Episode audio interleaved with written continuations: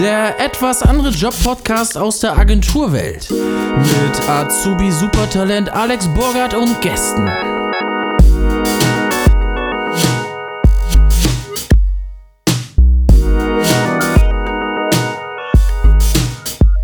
Hallo zurück, ich bin's wieder Alex. Ich bin Auszubildende bei Deep Blue seit August und mir sitzt heute Florian gegenüber.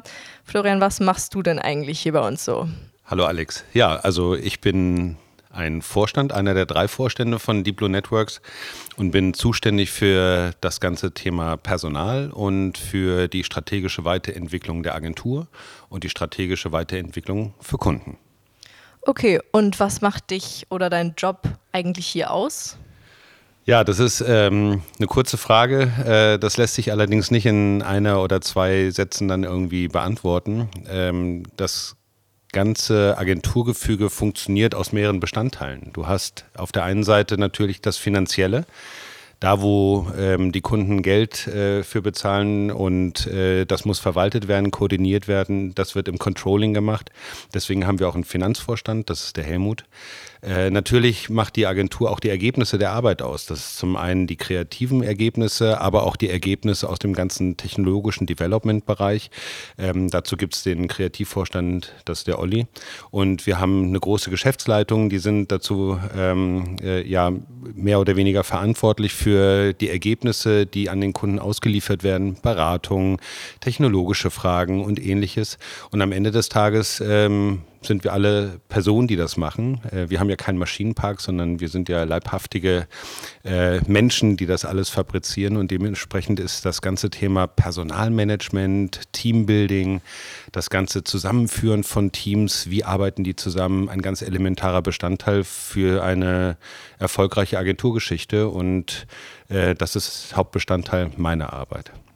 Okay, mir ist das gerade eingefallen, weil ich an, als bei meiner Bewerbung die Frage beantworten musste, was macht mich gegenüber einer Maschine besonders? Genau. Wie würdest du die Frage für dich beantworten? Also was macht dich als Vorstand gegenüber einer Maschine besonders?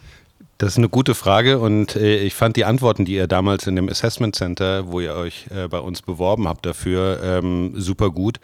Ähm, und ich kann das eigentlich nur zurückgeben, was ihr damals gesagt habt. Das ist ähm, Kreativität, Ideen, die Fähigkeit, empathisch auf äh, Belange von Menschen, aber auch Kunden, aber auch unterschiedlichen Voraussetzungen durchaus aus der technologischen Bereich äh, einzugehen, das, äh, glaube ich, ist immer noch äh, das, was den Menschen ausmacht und was den Menschen auch so liebenswert macht und dementsprechend auch unabdingbar macht.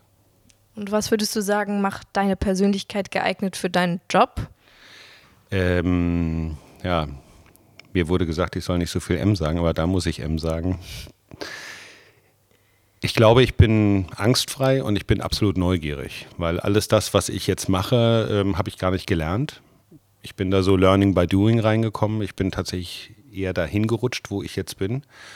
Und dadurch, dass ich die Neugier habe, auch den Mut habe, Sachen auszuprobieren und nicht den Anspruch habe, es alleine zu machen, sondern im Team, was mir sehr wichtig ist, äh, dass diese Kombination hat mich, glaube ich, jetzt hier hingebracht, wo ich jetzt bin.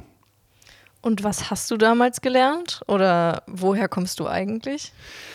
Ja, das ist eine spannende Frage. Was ich damals äh, machen wollte, ich habe mein Abi gemacht, 91, lange Zeit ist her. Äh, und dann war es natürlich so, dass wir damals noch ähm, Zivildienst oder Bundeswehr machen sollten. Und ich habe Zivildienst gemacht im Drogennotdienst, damals im Frankfurter Bahnhofsviertel. Das war eine sehr spannende Zeit und mein Wunsch war immer ins Ausland zu gehen. Und ich habe über eine Freundin beziehungsweise eine Chefin damals, wo ich äh, gearbeitet habe, so Ferienjobmäßig, einen Kontakt bekommen hier in Hamburg in einer Firma, die Entwicklungshilfeprojekte in der dritten Welt koordiniert und plant. Und bei dem Menschen, Jürgen Gottert, habe ich mich damals vorgestellt und habe eine Ausbildung als Exporthandelskaufmann gemacht und habe dritte Weltprojekte in Afrika koordiniert. Und nachdem ich die Ausbildung fertig gemacht habe, habe ich sogar zwei Jahre in Afrika gelebt und habe im ganzen süd- und östlichen äh, Afrika von Simbabwe, Sambia, Tansania, Kenia bis rüber nach Botswana Projekte koordiniert und beliefert. Und ähm, das waren so meine ersten beruflichen Schritte. Jetzt wirst du dich wahrscheinlich fragen, wie bin ich jetzt dazu gekommen, in der Kommunikationsbranche gelandet zu sein. Da bin ich tatsächlich hingerutscht, weil ich habe äh, mit meinem Chef ein sehr freundschaftliches Verhältnis gehabt, ähm, immer noch. Und äh, der sagte, Liebold, äh, wenn du dich richtig anstrengst, dann wirst du was. Und dann habe ich mit ihm so ausbaldowert, was man so machen kann. Und am Ende des Tages war das alles sehr von Strukturen durchzogen. Es waren Entwicklungshilfeorganisationen, sogenannte NGOs. Das waren staatliche Entwicklungsprojekte. Das waren kirchliche Entwicklungsprojekte mit Strukturen und komplizierten Menschen. Und da habe ich gemerkt, das ist, bin ich nicht, weil ich bin eher so ein Antrittsschneller und habe mich dann tatsächlich äh, schweren Herzens entschieden, die Firma zu verlassen, um dann zu studieren. Und wie man das so macht, um den Lebenslauf rund zu kriegen, habe ich dann internationale politische Wissenschaften studiert, weil ich mir gedacht habe, ich habe das jetzt theoretisch äh, bzw. praktisch irgendwie schon gemacht. Ich kenne die ganzen Nord-Süd-Konfliktsituationen. Ich weiß genau, wie also äh, die westliche Industrienation mit den ganzen afrikanischen Ländern in der Konfrontation stehen. Das studierst du jetzt mal. Und das war so dermaßen scheiße. Das war überhaupt nichts für mich. Ich habe äh, mich auf einmal wieder so nach äh, vier Jahren, fünf Jahren Auslandserfahrung äh, wieder in der Studierendenbank gesehen. Ähm, fand ich auch super toll erstmal, aber das war auch, ich bin nicht der Theoretiker, ich bin der Praktische und habe dann über einen Promotion-Job, man muss ja als Student sich dann irgendwie nebenbei Geld verdienen, bin ich dann tatsächlich mit der ganzen Marketingwelt, Kommunikationswelt in Berührung gekommen. Und so hat es dann so langsam mich dann in dieses ganze Thema Agenturwelt äh, dann hingezogen. Und was hat dich an der Agentur dann im Endeffekt so begeistert, dass du jetzt immer noch hier bist? Jetzt bei Die Blue. Ja.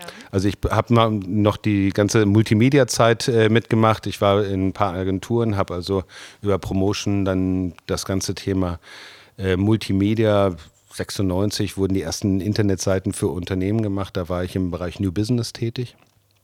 Und äh, äh, in der Firma ID Media, wie sie damals hieß, ähm, äh, die hat dann in Hamburg 2000 nach dem großen Crash ähm, auch die Pforten geschlossen, jedenfalls in Hamburg. In Berlin existiert die Agentur noch.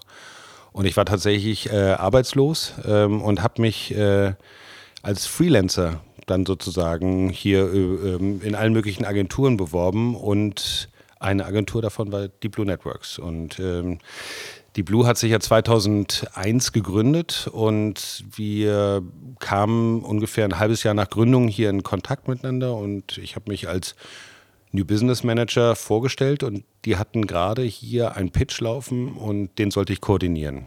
Und den haben wir gewonnen. Und das war so der Startpunkt, wo äh, dann damals äh, Oliver Schock, Klaus-Stefan Wendt und Helmut Koch gesagt haben, Mensch, hast du nicht Lust bei uns anzufangen? Ich habe mich am Anfang noch ein bisschen geziert, war noch lange Zeit Freelancer.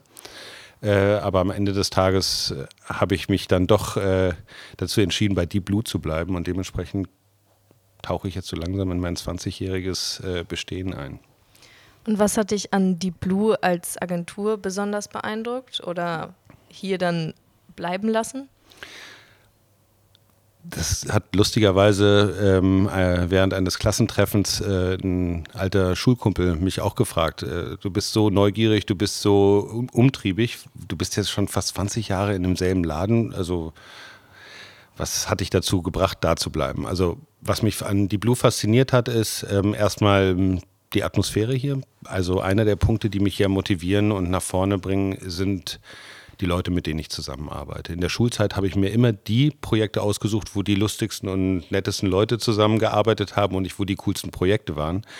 Und ich war sehr menschenorientiert. Und ich habe eigentlich von Anfang an immer mit Leuten zusammengearbeitet, wo man richtig Bock hatte, zusammenzuarbeiten. Das war bei Pitches, man ist Wochenenden in die Agentur gegangen, man ist abends noch ein Bier trinken gegangen. Und das war mir unheimlich wichtig, dass man natürlich auch so eine, so eine gewisse, ja, sozialen Bezug hatte, dass man also ähm, mit Leuten zusammen ist, mit denen man sonst abends auch irgendwie ausgehen würde. Und das habe ich hier gefunden. Und von daher war ich eher von den Menschen fixiert und gar nicht so, weil die Themen so spannend waren, sondern weil die Kultur und die Leute hier so gut waren. Und das hat mich hier gehalten. Und weswegen ich immer noch hier bin, ist, weil dann nämlich was eingesetzt hat, was äh, man eigentlich sagen kann, dass also alle zwei bis drei Jahre immer wieder neue Themen ähm, äh, auf meinem Tisch lagen. Und zwar, wo ich mich wirklich dann lang machen musste. Und da ich sie nicht studiert habe, musste ich sie Learning by Doing dann für mich erarbeiten. Musst dir vorstellen, damals ähm, 2000, da gab es noch kein iPhone, also das ganze mobile Internet war noch in Kinderschuhen. Wir haben Communities gebaut, da gab es noch kein Facebook. Und wenn man sich jetzt anschaut, dass Facebook schon voll oldschool ist, also was da in dieser Zeit alles schon passiert ist, kann man sich ungefähr auch vorstellen, dass natürlich, wenn man in diesem ganzen sehr digitalen Kontext in einer Agentur ist, dass sich ständig Fragestellungen ergeben, die wieder neu auf deinem äh, Tisch landen. Und so war das dann auch. Also ich habe sehr viel New Business gemacht. Dann habe ich mich logischerweise durch die Fragestellung, die die Kunden an uns gestellt haben, immer wieder neu orientieren müssen und gesagt haben, wo können wir denn da Antworten finden? Und somit hat mich das immer weiter in diesen ganzen strategischen Bereich gebracht. Und dann ist etwas passiert, wo ich ähm, sagen muss, okay, ich war Freelancer, dann haben, wurde ich dann 2005 in die Geschäftsleitung äh, berufen, äh, um eben das ganze Thema Strategie und New Business zu machen. Und 2009 dann sogar zum Vorstand. Und äh, da war ich am Anfang auch eher für das ganze Thema New Business Vorstand. Ähm, da hat sich dann aber auch ein Wechsel im Vorstand ergeben vor vier Jahren, was mich dann in die Situation gebracht hat, dass ich jetzt mehr oder weniger jetzt diese Position innehabe mit den Themen, die ich heute mache. Und wie sieht dann so ein ganz normaler Alltag von dir aus? Kann man sagen, okay, ich mache um neun komme ich her, dann kommt erst das, dann das, dann das, dann das? Oder ist es jeden Tag was anderes, komplett anders und man kann es einfach nicht sagen? Ja, es gibt natürlich immer wiederkehrende Geschichten, die man, die man äh, auf dem Tisch hat. Aber generell bin ich weit vor neun da. Also ich bin eher die Lerche als die Eule. Also ich bin am kreativsten, wenn ich ganz früh komme, wenn mich Sachen zwicken und wenn ich Sachen irgendwie erarbeiten oder erdenken muss, dann äh, kann es schon mal sein, dass ich äh, um 5 Uhr hier die Tore aufschließe, mir einen Kaffee mache, Musik anmache und dann meine ganzen Wände voll kritzel. Dann sieht es dann aus wie bei Beautiful Mind mit Wollfäden und Strichen und Zettelchen und so weiter und so fort. Was dann den Vorteil für mich hat, äh, dass ich komplett in Ruhe gelassen werde, dass ich dann vier Stunden bevor hier der Trubel losgeht, also mir einfach klaren Kopf machen kann und Gedanken machen kann. Und ähm, dann ist es jetzt eigentlich so, gerade in den letzten zwei Jahren war es unheimlich viel Abstimmung mit ähm, allen möglichen Leuten. Also äh, Entscheidungen zu treffen, äh, wollen wir äh, das machen oder das machen, ähm, mit Kunden sprechen, äh, Team-Meetings zu haben, äh, Personalgespräche zu haben. Also es ist ähm, teilweise, ich sage immer so, äh, hört sich das, fühlt sich mein Tag an wie so ein Orthopäde, der also viertelstündlich getaktet wird. Und teilweise war es letztes Jahr so, dass ich Termine viertelstundenweise vergeben habe. Und das ist natürlich so eine Sache, wenn ich mir äh, vorstelle, was ich damals gemacht habe, da in Afrika, Entwicklungshilfe und diese ganzen Sachen und Promotion, dass ich jetzt auf einmal in einer Situation bin, dass, dass ich innerhalb von 15 Minuten Entscheidungen treffen muss, die agenturrelevant sind. Äh, ähm, das hätte ich mir so nicht träumen lassen. Also da bin ich tatsächlich, wie ich vorhin gesagt habe, so ein bisschen auch reingeschlittert. Ist das eine Sache, die einen auch überfordert oder die dich überfordert oder ist es mehr wenn man alles ganz cool angeht, dann funktioniert das auch schon irgendwie alles?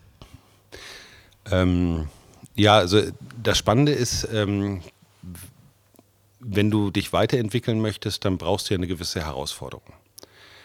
Und die Gratwanderung zwischen Herausforderung und Überforderung, die ist sehr dünn. Also man muss aufpassen, dass man sich nicht überfordert, weil dann wird man gelähmt, dann ähm, äh, hat man Fragezeichen, dann steht man nicht, äh, dann verliert man den Mut, Sachen zu entscheiden oder einfach zu machen. Und ich habe es glücklicherweise bis jetzt geschafft, ähm, immer es auf der Seite der Herausforderungen zu lassen. Und, ähm, und, und das hat mich motiviert. Und ich kann dir schon sagen, dass ich diverse schlaflose Nächte habe und äh, man dann überlegt und hin und her wägt und dann aber auch ähm, dadurch, dass ich das nicht alleine mache, sondern wirklich wir ein großes Team sind, wir viele Teamleiter haben, wir viele äh, Kollegen haben, mit denen ich auch schon teilweise 17, 15 Jahre zusammenarbeite, ähm, diskutiere ich das einfach auch mit den Leuten. Und dann kommen dann meisten, meistens die besten Lösungen dann dabei raus. Und da gab es so eine lustige Geschichte. Das war im Rahmen einer Neustrukturierung von einem ganzen Team. Da haben wir ähm, eine Teamstruktur aufgegleist, wir haben Entscheidungen getroffen, wer wo was jetzt äh, zu tun hat und ähm, habe dann auch so ein bisschen beschrieben, ähm, äh, dass das natürlich ruckelt und habe beschrieben, dass das nicht nur ruckelt, weil die Struktur anders ist, sondern weil umgezogen wird und aber ich jetzt die Erfahrung gemacht habe, dass jetzt, nachdem ich sich das ruckelt, äh, sich ein ganz neuer Spirit in diesem Team angeht und so weiter und habe also mit 20.000 Sätzen beschrieben, wie, ähm, wie so jetzt im Moment die Situation in diesem Team war und da guckt mich äh, äh, mein Kumpel an, dem ich das erzählt habe, ja, das ist die typische Norming, Storming, Forming Phase. Und ich dachte, ach, da gibt es einen Begriff dafür. Das ist der Unterschied zwischen Leuten, die sowas studiert haben und Leute, die das einfach so Learning by Doing machen. Okay, Norming, Storming, Forming. Forming. Genau. Okay, habe ich auch noch nie gehört. Weiß auch nicht, ob das die richtige Reihenfolge ist, aber die Studierten da draußen, die können mir das sicherlich sagen, was als erstes kommt. Muss man ja auch nicht wissen, solange es funktioniert. Genau. Ähm, worauf bist du denn besonders stolz in deinem Job oder auch in deinem Leben, dass du jetzt hier bist? Vielleicht ein Projekt oder ja, irgendwas? Ja, das ist eine gute Frage. Also generell bin ich stolz, dass ich es, glaube ich, für mich persönlich gut hinbekommen habe, viele Interessen unter einen Hut zu bekommen. Also auf der einen Seite ganz klar die, das Führen und das Leiten der Agentur auf der einen Seite, was viel Kraft, Energie und Aufmerksamkeit kostet. Auf der anderen Seite habe ich äh, eine Familie mit zwei Kindern, die auch viel Kraft und Aufmerksamkeit fordern. Und natürlich habe ich auch selber Bedürfnisse, einfach mal die Flügel hängen zu lassen oder mal Sachen zu machen, die einfach auch mit mir irgendwie, wo ich Bock drauf habe, was äh, zu machen. Und ich glaube, für mich einen guten Weg gefunden zu haben, alles drei gleichzeitig ganz gut äh, berücksichtigen zu können. Und da bin ich jetzt erstmal total, vielleicht nicht stolz, aber super dankbar dafür, dass ich die Möglichkeit habe, das zu machen. Und ähm, dass dieses Gleichgewicht, was meines Erachtens die Grundlage für ein gesundes Arbeiten auch darstellt, dass man, dass ich das äh, tatsächlich gut ähm, im, koordinieren kann. Das freut mich auf alle Fälle und äh, macht mich in gewisser Weise auch stolz, weil das auch viel Arbeit ähm, war, das alles so hinzubekommen.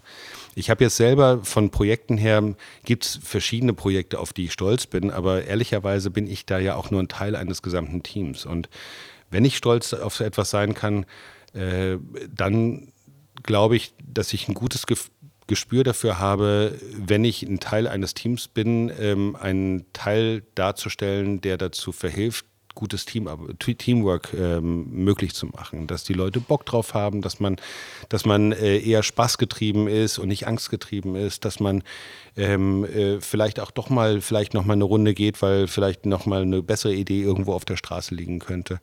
Ähm, da bin ich eigentlich ganz stolz drauf. Und am Ende des Tages ähm, aber das merke ich immer nur dann, wenn ich mich im Abgleich mit anderen Leuten, anderen Leuten, die Agenturen führen oder sowas abgleiche, dass ich, ähm, wie ich das vorhin so gesagt habe, äh, dass ich trotz der Tatsache, dass ich so reingeschlittert bin in die Sache, ähm, anscheinend viele Sachen richtig und gut mache. Und dass ich mich in der ganzen Sache auch nicht verstellen muss oder nicht verliere. Gibt es was, was du Leuten, die vielleicht noch nicht so genau wissen, was sie machen wollen, Leute, die vielleicht gerade nach einer Ausbildung oder einem Studium suchen, mitgeben würdest oder einen Tipp, wo man sagen könnte, okay, das solltest du beachten, wenn du gerade so ein bisschen in der Findungsphase bist? Ja, ich glaube, das, was man braucht, wenn man seine Füße in irgendeine Richtung setzt, ist Zeit und kleine Schritte. Ich glaube, das Wichtigste ist, dass man durch Erfahrung, die man macht, schneller lernt und Erfahrungen, die dann auch kurzzeitiger getaktet ist. Ich spreche da von Praktikas oder sowas und nicht von ellenlangen Studiengängen. Ähm, äh, eigentlich einem relativ schnell die Erkenntnis geben, ist das der richtige Weg und könnte ich mir die Richtung vorstellen oder vielleicht eine andere Richtung. Also ich selber habe gesagt, ich will viel ausprobieren, überall mal meine Nase reinstecken und eigentlich aus diesem ganzen Potpourri an Erfahrung mir für mich mein eigenes Berufsbouquet zusammenstecken, um äh, dann sagen zu können, ich weiß zwar nicht, wie der Job heißt, den ich später mal machen werde, aber es muss sein, muss, ich muss, möchte mit anderen Nationalitäten zu tun haben, ich möchte eher kreativ sein, ich möchte reisen können, ich möchte nicht ähm, Büro Job haben, whatever. Und ich glaube, Erfahrung zu sammeln ist das A und O, weil wenn man aus der Schule kommt, hat man ja entweder die Wahl, keine Ahnung, Spanisch, Französisch, vielleicht Latein, dann ähm, gibt es dann die Möglichkeit, studiere ich oder mache ich eine Ausbildung. Das sind eher so entweder oder Entscheidungen oder man ähm, sucht sich aus vorgegebenen Profilen etwas aus, was man ähm, dann, wo man am, die besten Noten hat wo, oder wo man am meisten Bock drauf hat. Das sind ja noch gar keine große Lebensentscheidung, die man vorher gemacht hat. Und dadurch, dass man dann, nachdem man das Abi gemacht hat, dann vor die Situation gestellt wird, was studiere ich denn jetzt? Oder studiere ich oder will ich eine Ausbildung machen? Das ist schon eine, schon eine große Herausforderung für, für jeden jungen Menschen, der da äh, vor dieser Berufswahlfrage steht. Und ich habe die Erfahrung gemacht, lieber Zeit lassen, vielleicht ein Jahr später anfangen zu studieren und dann mal ins Ausland gehen und Praktikas machen und mal hier reinschnuppern und da reinschnuppern, weil dadurch wächst man unheimlich stark, äh, dadurch, dass man einfach den anderen Leuten auf die Finger guckt. Und sukzessive setzt sich dann aus diesen ganzen Mosaiken ein Bild zusammen, wo man dann schon eher sagen kann, ich bin eher der Typ, der vielleicht ein Studium angeht, weil ich eher theoretisch das alles durchdringen möchte, oder ich bin eher der Typ, der ähm, ja dem die Details erstmal nicht so wichtig sind, sondern das erstmal das große und ganze Bild irgendwie setzt. Und dementsprechend gibt es auch tatsächlich Berufsprofile, aber auch Ausbildungsprofile, die das unterstützen. Und was ist dir an neuen Mitarbeitern wichtig? Also wenn du, vor allen Dingen, da du ja im Personal auch tätig bist, so bei den Einstellungen, worauf achtest du, was muss jemand mitbringen, was darf er auf keinen Fall haben? Mhm. Also Fakt ist, sie müssen alle was mitbringen. Ähm, entweder müssen sie exorbitant gut in dem sein, was sie machen, oder sie müssen, keine Ahnung, einen Witz mitbringen, eine Persönlichkeit mitbringen. Und das ganze Auswählen von Mitarbeitern ist eine hochkomplexe Geschichte, weil anders als in Beziehungen, wo man vielleicht drei, vier, fünfmal miteinander ausgeht und dann so langsam ein Gefühl füreinander bekommt, hat man dann vielleicht zwei, drei Vorstellungsgespräche und muss dann sofort überschlagen, ist der Mensch, ist die Person in der Lage, in einem Team mit den fachlichen Herausforderungen äh, in der Lage, seine Performance auf die Straße zu bringen. Und von daher sind das drei Sachen, nach denen ich da schaue. Also erstmal die berufliche Qualifikation. Was kann der Mitarbeiter oder der, zu bewer der, die bewerbende Person? Ist da was gelernt worden oder habe ich, sehe ich irgendwelche Sachen, die da schon ge gemacht wurden? Da gucke ich jetzt nicht so stark darauf, äh, sind das die Top Top-Notch-Geschichten, sondern ist, wie ist der dazu gekommen? Also ist der in der Lage ähm, äh, oder ist die Person in der Lage, zu lernen und zwar schnell zu lernen, weil am Ende des Tages ist der Daily Business immer wieder äh, neu zu erlernen und da müssen die Leute schnell lernen und einfach dann auch die fachliche Kompetenz drauf haben. Das ist das eine. Äh, das zweite ist äh, tatsächlich der Charakter, die Persönlichkeit. Wie läuft das Gespräch? Ne? Ähm, ist das geht die Person raus, hat die, erzählt einen Witz oder versucht sie ein bisschen lustig zu machen. Jemand, der, der so ganz sich alles aus der Nase ziehen lässt, da kann ich mir schwer vorstellen, dass das so eine inspirierende Persönlichkeit für so einen Teamprozess ist. Und von daher muss das also auch schon Charakter sein. Und ich habe auch eher so Charaktere, äh, die so ein bisschen aneckend wirken, habe ich eher Bock mal auszuprobieren, als jemand, der gar nicht aus der Deckung kommt. Und, ähm, und dann gucke ich auch schon so nach den Motivatoren. Wo wollen die Leute hin? Wo will die Person, hat, hat die Person ein Ziel? Äh, will die sich irgendwie in einem Agenturkontext in so einen fahrenden Zug setzen und einfach äh, den Job machen und dann äh, um, 9 Uhr, äh, um 5 Uhr nach Hause gehen? Oder ist da Feuer drin? Ist da Wissbegierigkeit, Neugierde, Inspiration äh, drin? Und wenn die drei Sachen äh, zusammenpassen, dann ist es oftmals ähm, das ein Bombenmensch, den, den wir gerne hier einstellen. Ihr habt ja damals einen etwas anderen Bewerbungsprozess eingeführt mit diesem, ich glaube, es war, man sollte einen Satz zu Ende führen, wenn ich nicht am Arbeitsplatz sitze, Punkt, Punkt, Punkt, und dein Arbeits, perfekter Arbeitstag in Emojis und dann noch dein Song, ein Song, glaube ich. Mhm. Was habt ihr euch genau dabei gedacht? Genau, um die Leute mal aus der Deckung zu holen mal zu gucken, was sagen die denn da, dazu. Also jetzt egal, welches Emoji dazu gekommen ist oder welcher Song dazu gekommen ist, sondern oftmals braucht ein braucht jemand, der sich bewirbt bei uns, ähm, nur ein Anstoß, um dann sozusagen ins Reden zu kommen. Und gerade wenn man über Musik zum Beispiel spricht, was ist dein Lieblingssong? Warum hat er dich beschäftigt? Äh, keine Ahnung, erstmal verliebt oder Liebeskummer oder da war ich da und da im Urlaub.